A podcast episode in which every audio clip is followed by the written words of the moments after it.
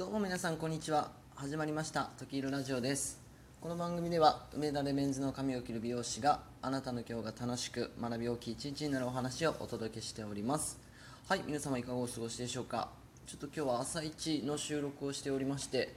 あのちょっと声がかすれ気味でお聞きづらいかもしれませんが、え申し訳ございません、え、ちょっと聞いていただけたらなと思います。え、今日はですねユニクロで2万円の買い物をした話というタイトルでお話をしてみたいなと思います、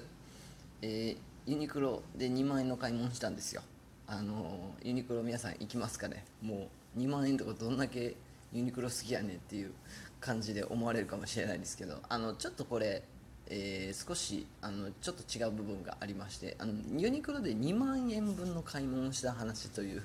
えー、内容なんですね実は、うん、で、えー、これ何かと言いますと担当直入に申し上げますとユニクロで、えー、おそらく23万円の価値があるパーカーを買った話という内容でございます、え、なので実際に買ったパーカーのお値段は確か2キュッパぐらいの感じでしたね。2980円。プラス税みたいな感じでしたかね、うん、これを買ったんですよね。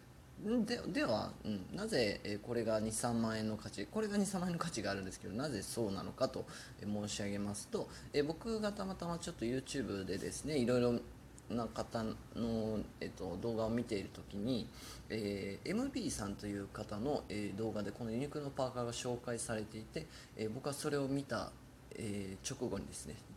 厳密には翌日ぐらいだったかと思うんですけどもユニクロにパーカーを買いに走ったという話でございます。えー、なぜ買おうと思ったかというとこの MB さんのユニクロあ動画でユニクロのパーカーが、えー、実際には3000円前後で、え、販売がされているけれども、えこのパーカーには23万円の価値があるという動画を見たんですよねで、えこれでですねすげえなと思いましたあの、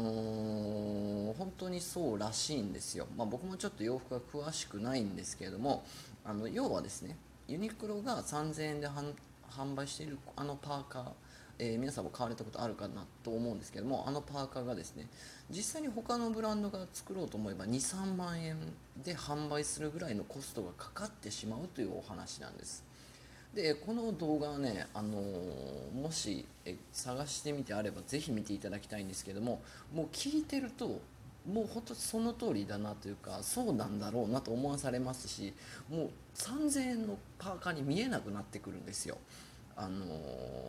まあ、具体的にどういった説明をしていたかというと、まあ、生地の風合いからですね、えー、パーカー自体の、えーと、縫製の仕方。で、えーと、パーカーのにとって最も大事なのはこのフードありますよね。こう頭にかぶる。フードが、えーと、としっかりとこう下ろしている状態でもしっかり立ち上がるというこの生地の、まあ、なんだ硬さというか、しっかりした生地で、えー、作らないとこのフードの形は再現できないと。で、え、それそれを実現するためにはあの生地をそのフードのところだけちょっと実際に作り変えて、え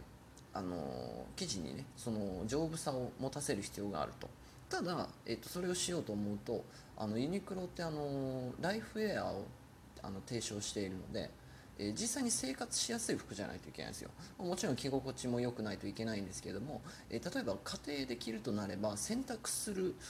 でそして干すというえーと、必要があると思うんですけどこの干す時にですねあまり生地を、えーと、フードのところだけ分厚くしてしまうとそこだけ乾かなくて、えー、実際にまあ洗濯がしにくいとか、まあ、あの乾かしても乾かないみたいなそうすると生活に支障が出るのでライフウェアの概念に反してしまう。そことの葛藤の中でも、えー、しっかりと作り上げたみたいなお話がされているんですね。それを見てですねもうユニクロのものづくりに僕は感動しましてあのすぐ買いに行ったわけです。で、えー、実際に着てみて、えー、よかったですね本当になんか、まあ、あれを聞いたおかげもあると思うんですけど、あのー、もう23万のパーカーを着てるような気分になりました。